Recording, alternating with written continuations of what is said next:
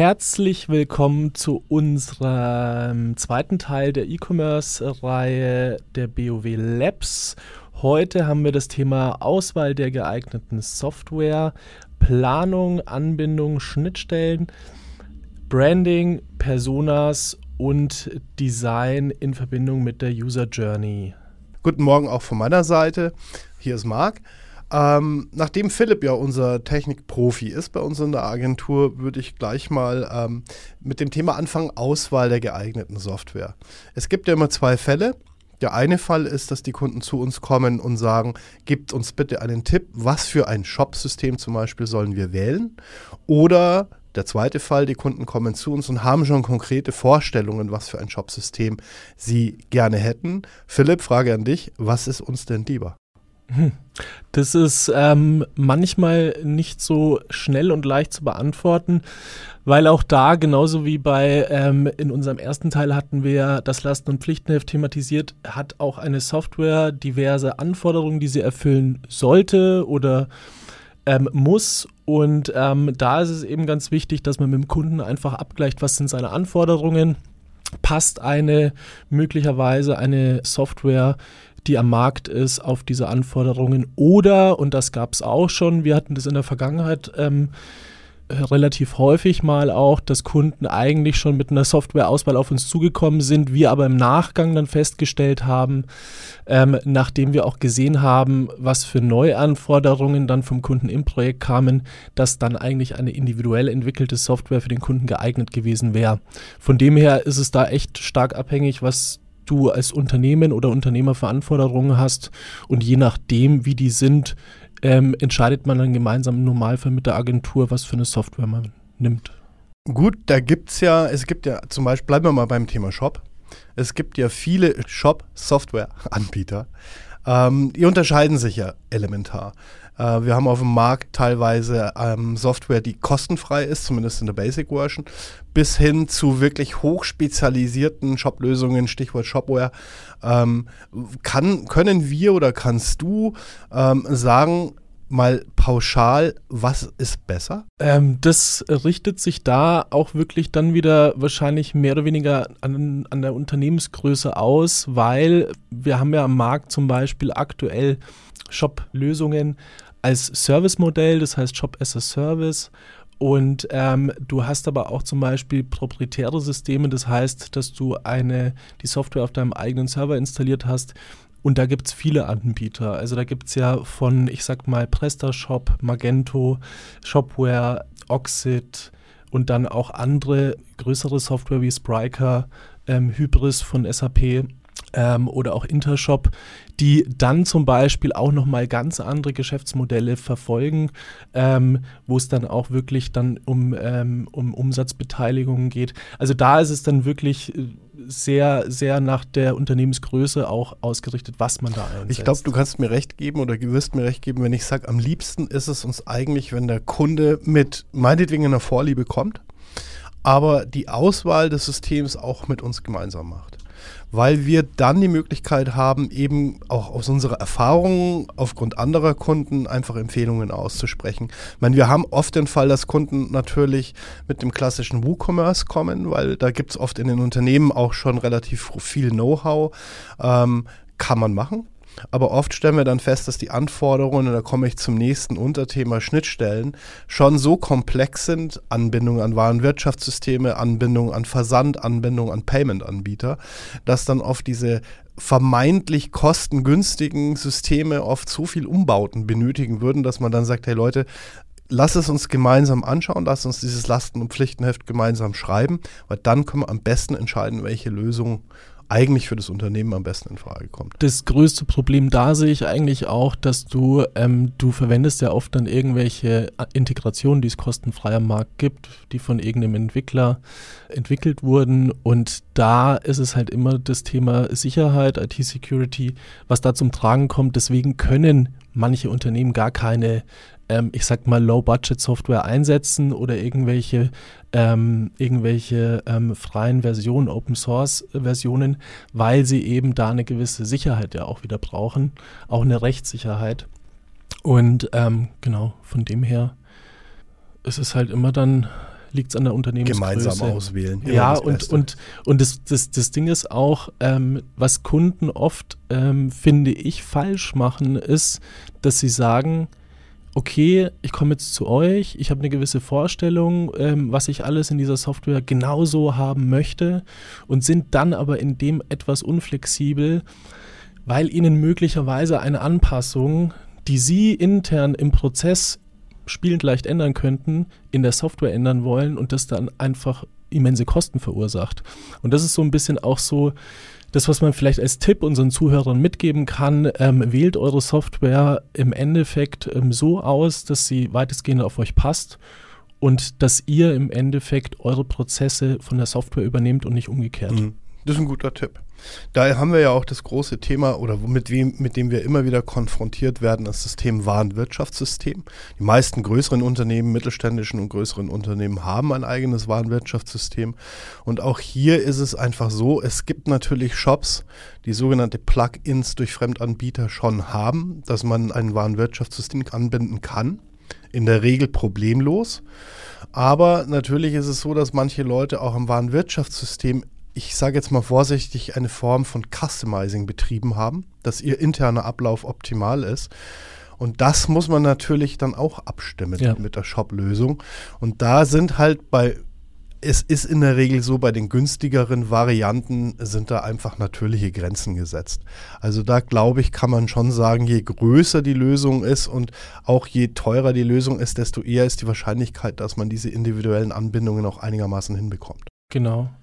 Und da sind wir ja bei dem Punkt Planung der Anbindungen oder Schnittstellen. Da ist es halt so, darüber sollte man sich auch, bevor man eben ähm, das ähm, Shop-System am Ende auswählt, Gedanken machen, wie sieht meine IT-Infrastruktur aktuell aus? Müsste ich möglicherweise Komponenten austauschen, wie ähm, eine Warenwirtschaft oder ein CRM-System oder oder?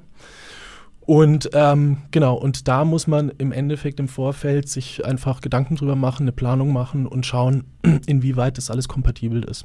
Also wie auch im Teil 1 im Prinzip schon ähm, ausgesprochen, auch hier wieder das Stichwort Planung, ähm, mit der Agentur gemeinsam ein Pflichtenheft erstellen, damit es dann auch während des Projektlaufs, und das haben wir leider auch schon öfter erlebt, zu keinen über bösartigen Überraschungen kommt. Ja. So nach dem Motto, ähm, toll, klappt jetzt mal mit dem Warenwirtschaftssystem, aber wir, wir ändern das jetzt übrigens.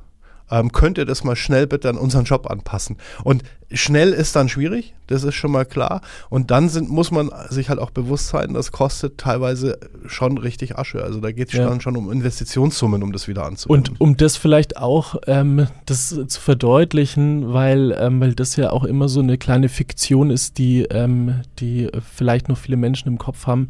Im Prinzip sind Agenturen nichts anderes als Schreiner.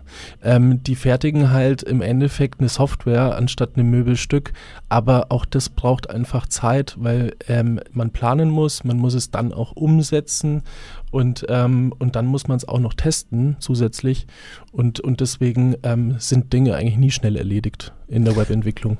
Haben wir in unserem Skript nicht aufgeschrieben, passt aber ganz gut, Thema Testing. Ähm, wir haben immer wieder den Punkt, dass unsere Kunden sagen, wir kommen jetzt in die Testingphase.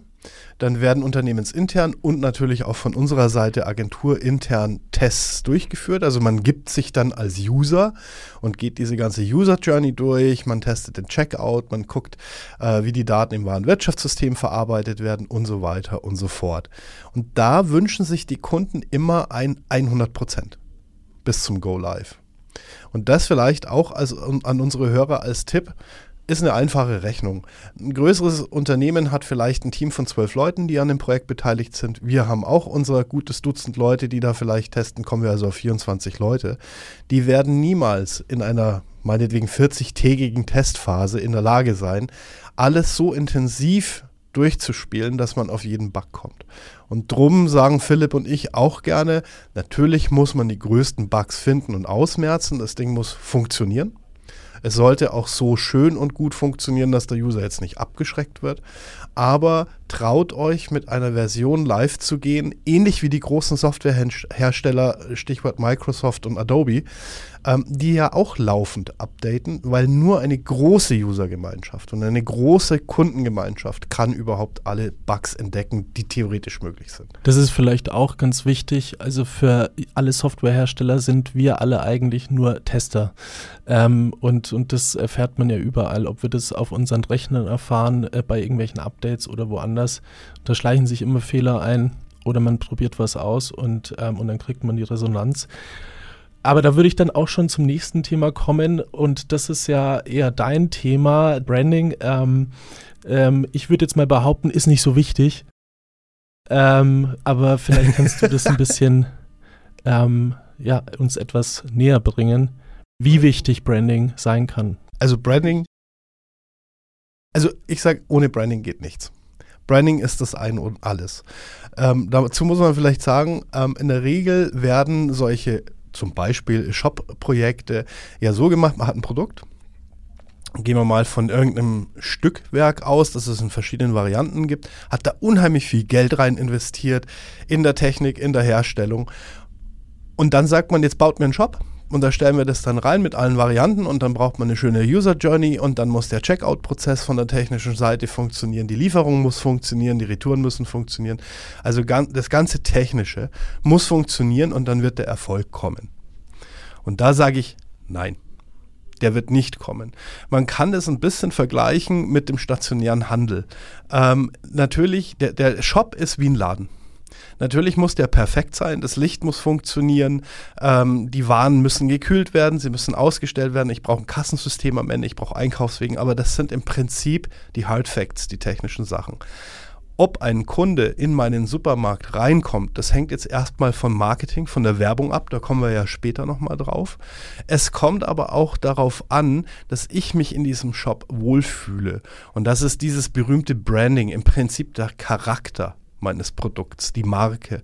Mit was für emotionalen ähm, Komponenten statte ich mein Produkt aus und statte ich auch den Shop aus. Stichwort User Journey, damit ein User lange bleibt, dass er sich wohlfühlt in der Plattform, dass er seinen Warenkorb voll macht und dann das Wichtigste, und da hat man ja die größten Absprungraten, dass er vom Warenkorb dann auch wirklich in diesen Payment Aber da kommst du ja dann schon eigentlich so ein bisschen in den, den Punkt rein, Personas, ähm, und, und Zielgruppen. Gutes Stichwort. Ähm, früher hat man von Zielgruppen gesprochen. Inzwischen hat man, ist man dazu übergegangen, die noch ein bisschen stärker quasi zu singularisieren, dass man nicht mehr von einer Gruppe spricht, sondern von einem speziellen User-Typ. Mhm. Ist sehr sinnvoll und sehr erfolgsversprechend, dass man sich im Vorfeld Gedanken macht, okay, was für ein Mensch. Der User ist nichts anderes, ist ein Mensch mit einem extrinsischen und intrinsischen ähm, Motivationssystem. Wer sitzt da? Und wie kann ich den auf meinen Shop bringen? Wie kann ich den dazu bringen, meine Ware zu kaufen? Weil machen wir uns nichts vor. In aller Regel ist es so, dass die Produkte, die ich in meinem Shop anbiete, die gibt es sicherlich auch von anderen Wettbewerbern en masse. Und das ist einfach dann das gab es immer schon. Früher hat man dazu klassische Werbung gesagt oder Marketing. Jetzt sagt man Branding. Ich muss mein Produkt mit emotionalen Faktoren anreichern, dass der Kunde sich im Prinzip verliebt. Das ist unser Motto ja immer, see it, love it, buy it. Und wenn man das vernachlässigt und sich zu stark nur auf die technische Umsetzung konzentriert, dann kann es passieren, das hatten wir auch schon öfter erlebt, dass sehr viel Geld investiert wird für die technische Ausstattung des Shops. Das funktioniert alles perfekt. Aber die Performance am Ende ist dann wo man sagt, eigentlich hätte man sich das Geld sparen können. Also da gibt es ja auch bei uns in allen Agenturen und auch zwischen Philipp und mir immer wieder diesen konstruktiven Streit, wenn es um Budgetverteilung gibt. Ich sage 80 Prozent in Branding und Marketing und 20 Prozent in die Technik. Philipp und die Techniker sehen das traditionell naturgemäß anders. Wahrscheinlich ist es die Mischung und, das muss man auch sagen, es hängt natürlich letzten Endes auch ein bisschen vom Produkt ab. Bin ich im B2B-Bereich, ist vielleicht die emotionale Note notwendig, aber nicht so hoch zu hängen wie bei einem B2C-Produkt. Und ähm, habe ich ein Massenprodukt, dann muss ich es eigentlich voll übers Branding ausspielen. Oder habe ich ein, Allein ein Produkt mit einem wirklich klaren Alleinstellungsmerkmal, wo eigentlich die Aussage über diesen USP ausreicht, um den Kunden ähm, zum Kauf zu bewegen? Also das mit dem Budget sehe ich definitiv anders als der Marc. ähm, aber was mich, ähm, was mich noch so ein bisschen rumtreibt, ist, weil das hört man ja auch öfter mal von bekannten Freunden, die dann mit einem über E-Commerce reden und über, über das Web. Ähm, alle Shops schauen gleich aus. Oder warum schauen sie alle gleich aus? Kannst du uns die Frage beantworten? Die kann ich beantworten, beziehungsweise die müssen wir eigentlich gemeinsam beantworten. Ähm, ich sage es gleich vorweg, es ist so und ich sage mal leider. Aber es hat natürlich so die die Historie eines Online-Shops entsteht ja eben aus der technischen Umsetzung heraus. Das heißt, wir haben natürlich viele Elemente in der Architektur, die einfach technisch bedingt so sind, wie sie sind. Und der zweite und vielleicht auch wichtige Teil ist, der User muss sich in meinem Shop, in meinem Geschäft auskennen.